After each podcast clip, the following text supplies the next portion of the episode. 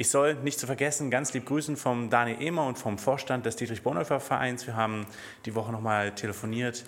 Gestern waren in Eding beim Edinger Flusspiraten 57 Kinder, haben dort, wir haben da so eine kleine Jungschar, aber weit klein, ähm, und konnten dort gemeinsam spielen, singen, Wort Gottes hören. Ganz, ganz besondere Arbeit. Ähm, und am 4. Dezember werden wir eine große Abbruch-Aufräumen-Aktion in Kirchgatzhausen haben.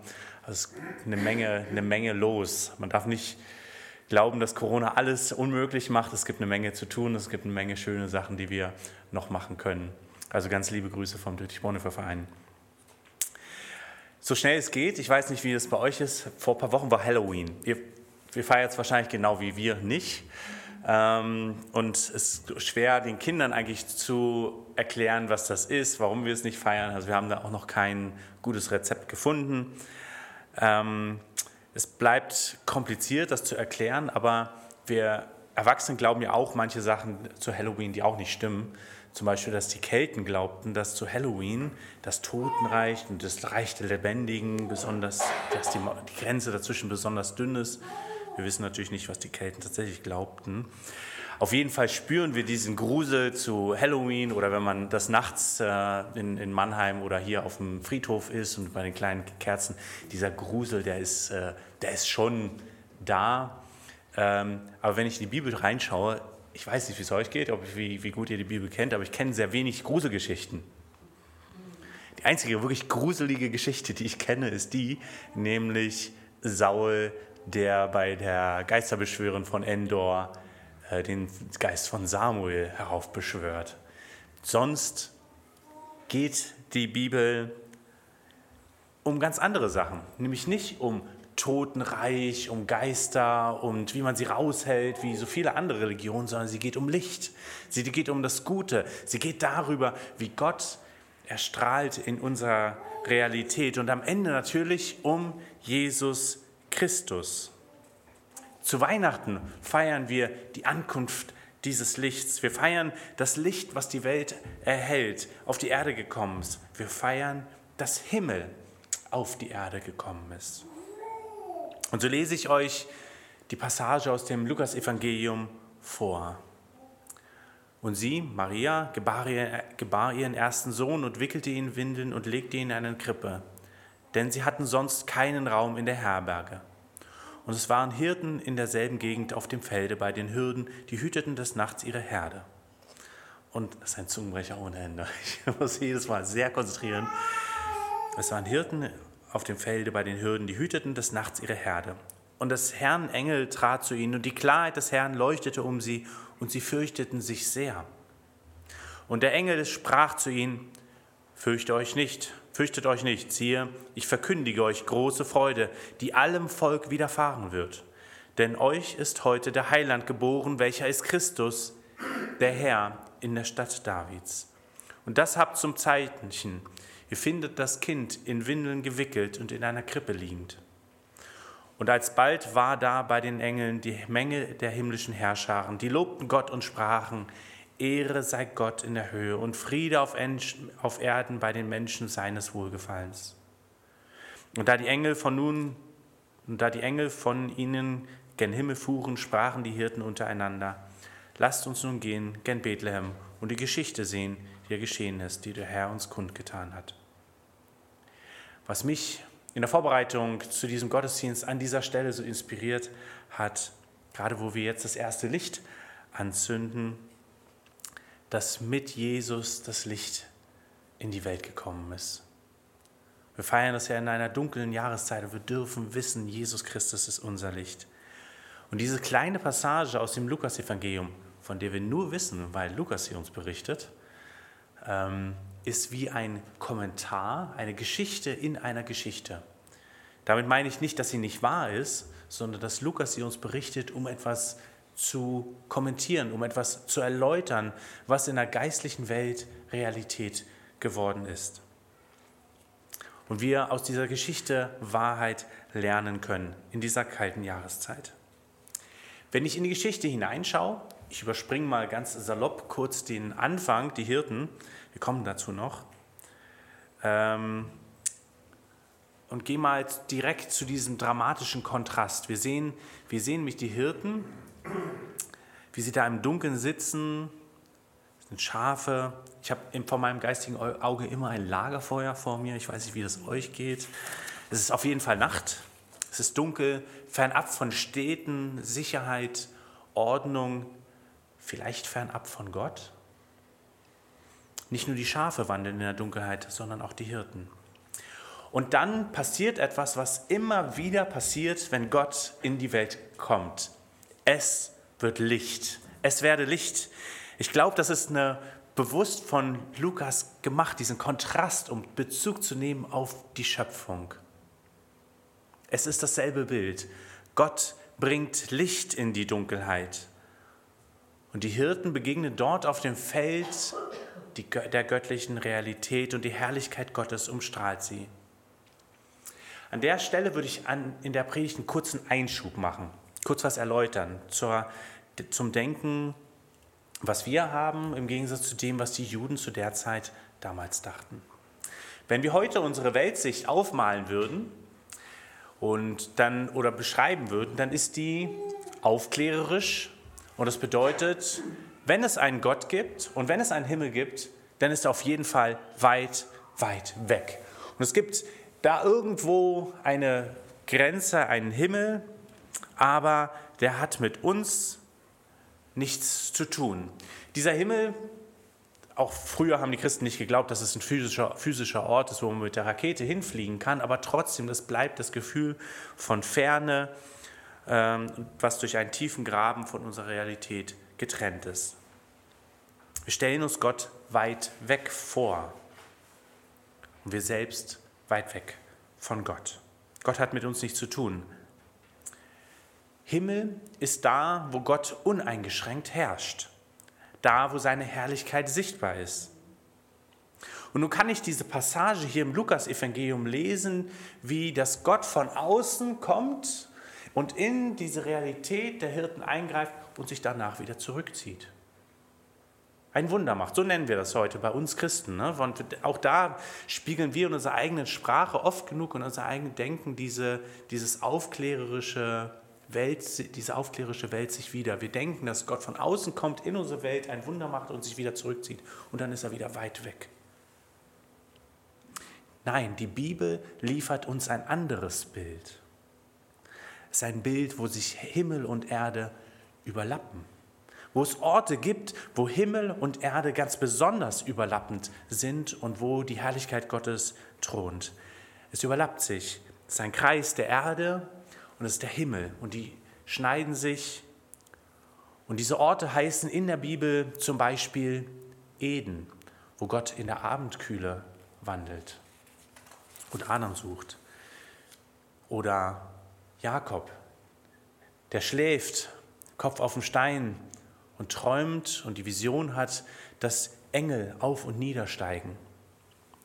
Wir sehen Mose, der sich geschützt durch die Hand Gottes auf dem Berg Sinai verdeckt und dann heraustreten darf und die Herrlichkeit Gottes von hinten sehen darf. Es sind nicht diese Orte, die es besonders machen, aber es sind Begegnungen Gottes. Gott und unsere Erde haben miteinander zu tun. Und dann gibt es natürlich einen ganz besonderen Ort, der Tempel. Der Tempel zu Jerusalem. Doch für die Menschen zu Jesu Zeiten gab es ein Problem. Wir haben ja gerade die Passage noch aus Sacharja gelesen, die erwartet, dass Jesus kommt. Siehe, dein König kommt zu dir. Aber was bedeutet das doch im Umkehrschluss? Dass er nicht da ist. Der Tempel ist leer.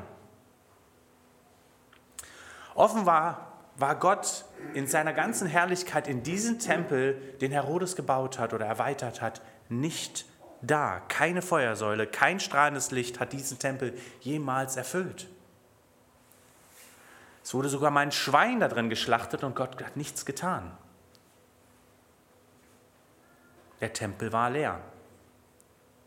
Die Menschen waren da, die Priester waren da, die Rituale waren da und sicherlich auch, und davon bin ich wirklich überzeugt, dass das Herz und die Ernsthaftigkeit der jüdischen Menschen, die dort waren, 100% da war. Aber das Gefühl da war, Gott ist nicht wirklich in unserer Mitte. Der Tempel ist leer. Gott hat Israel verlassen und alle warten darauf, dass er kommt, dass er kommt wieder nach Jerusalem, dass er König wird. Siehe, Zion, dein König kommt zu dir. Und dann kommt er als Baby in Bethlehem.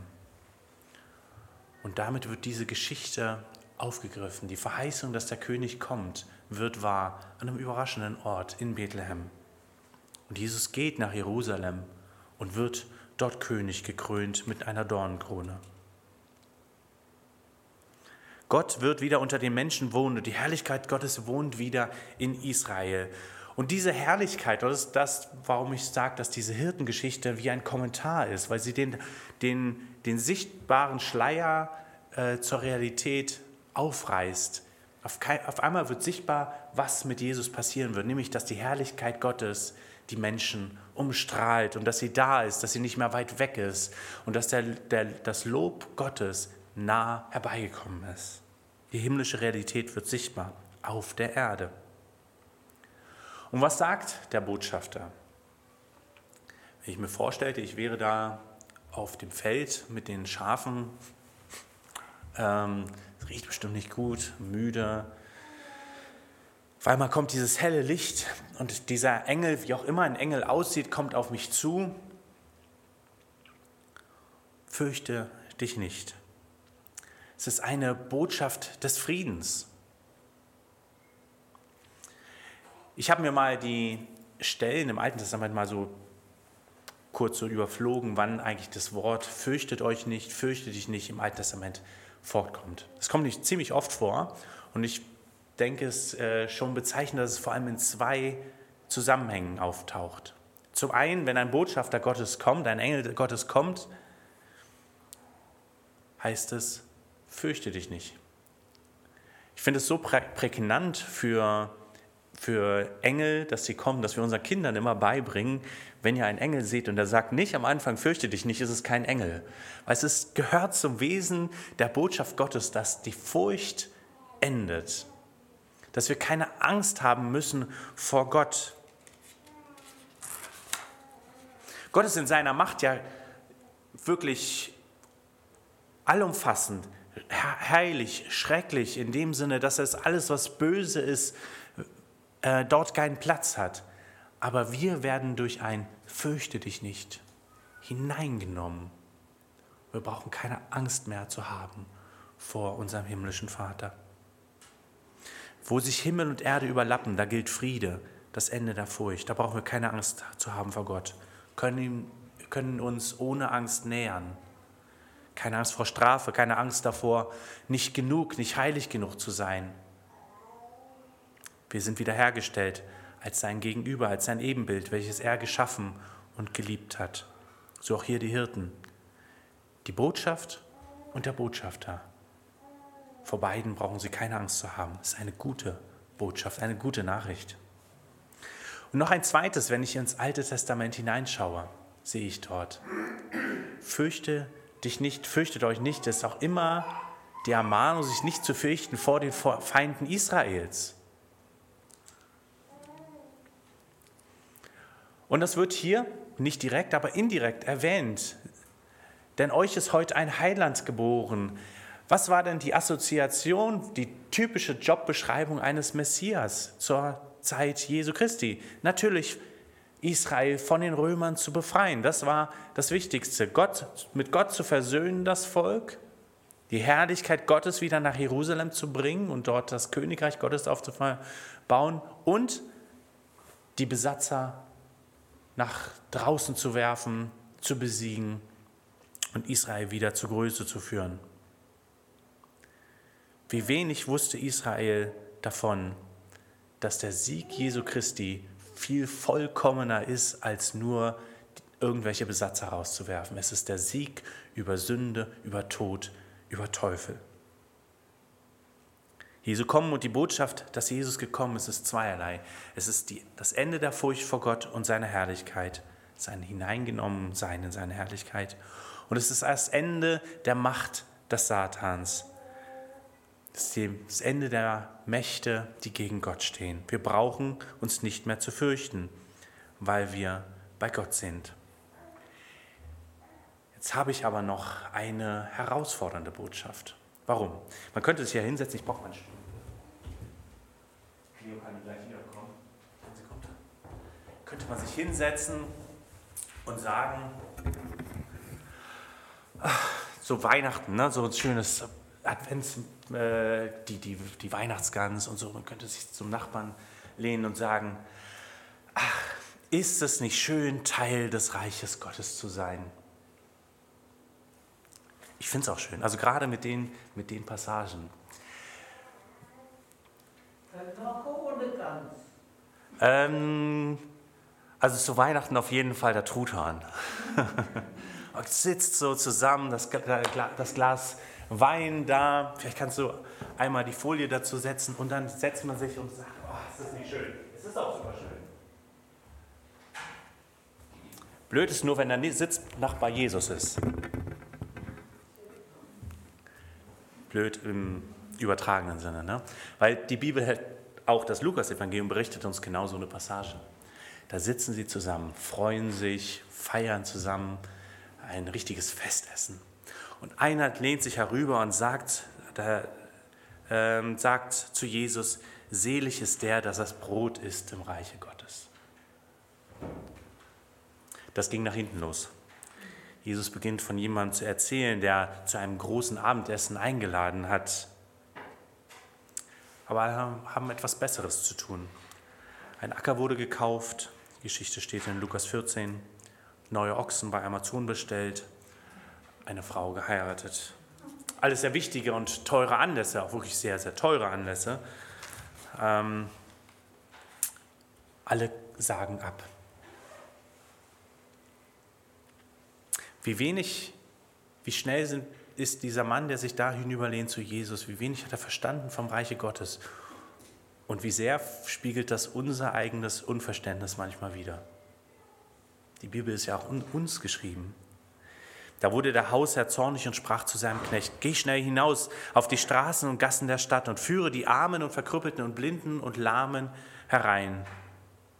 Und ich möchte anschließend an diese Passage fast noch fast noch äh, zufügen und geh noch raus auf die Felder und rufe die Hirten herbei, die sonst nicht so gut zu essen haben. Und der Knecht sprach, Herr, es ist geschehen, was du befohlen hast. Es ist noch Raum da. Und der Herr sprach zu seinem Knecht, geh hinaus auf die Landstraßen, an die Zäune und nötige sie hereinzukommen, dass mein Haus voll werde.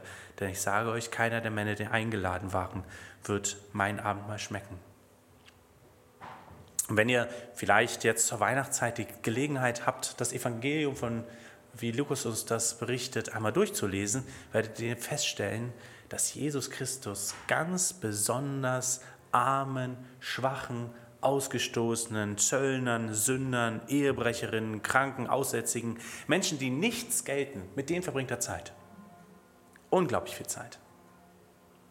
Und macht Sachen, die einfach eigentlich in der Zeit gesellschaftlich nicht in Ordnung sind.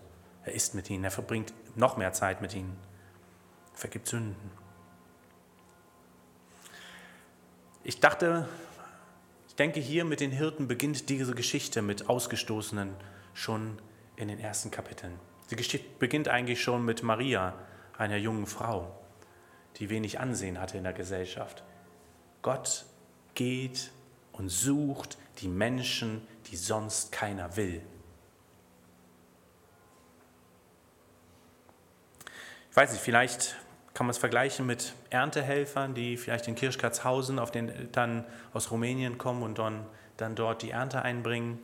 Oder Flüchtlingen, die in, äh, auf, der, auf der Grenze zu Belarus nach Polen rein wollen, um nach Deutschland am Ende zu kommen. Vielleicht andere Menschen, die einen anderen Lebensstil führen, der vielleicht nach der Bibel auch nicht in Ordnung ist. Aber Gott streckt sich nach diesen Menschen aus. Und Adventszeit ist auch genau das für uns. Weil uns so viel geschenkt ist, dürfen wir so viel weitergeben. Und ich glaube, die Geschichte, vom, die, Jesus, die von Jesus berichtet wird bei diesem Abendessen, bei diesem Festmahl, ich glaube, wir dürfen, ich glaube, wir müssen. Wir müssen uns nach draußen ausstrecken zu den Menschen, die keiner will.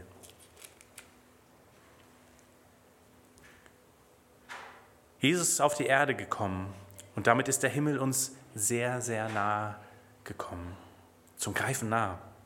Wir brauchen keine Furcht mehr zu haben vor Gott, egal wer wir sind oder was wir gemacht haben.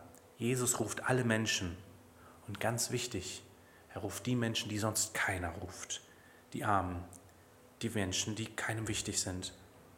Und zweitens, wir brauchen keine Angst zu haben vor unseren Feinden, Jesus, ist, hat, Jesus hat Sünde und Tod und Teufel besiegt und der Himmel ist auf die Erde gekommen. Und damit möchte ich euch in die Woche schicken,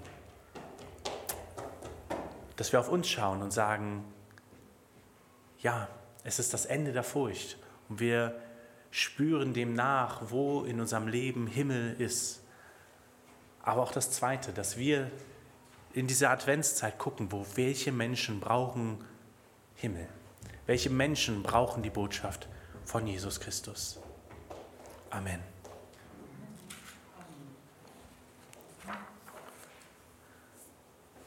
Jesus, wir, wir rufen dich an als Herrn und wir meinen das auch so.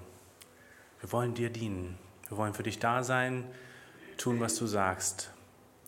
Sprich zu uns in dieser Woche, führe du unsere Schritte, mach unser Ohr auf, dass wir deine Stimme hören. Wir beten darum, dass du uns gesund erhältst, dass du unsere Familien gesund erhältst. Wir wollen auch für Kai-Heinz beten, für seine Familie, dass du sie alle segnest und unter deine schützende Hand nimmst. Sei du mit uns, bewahre uns vor Bösen. Amen.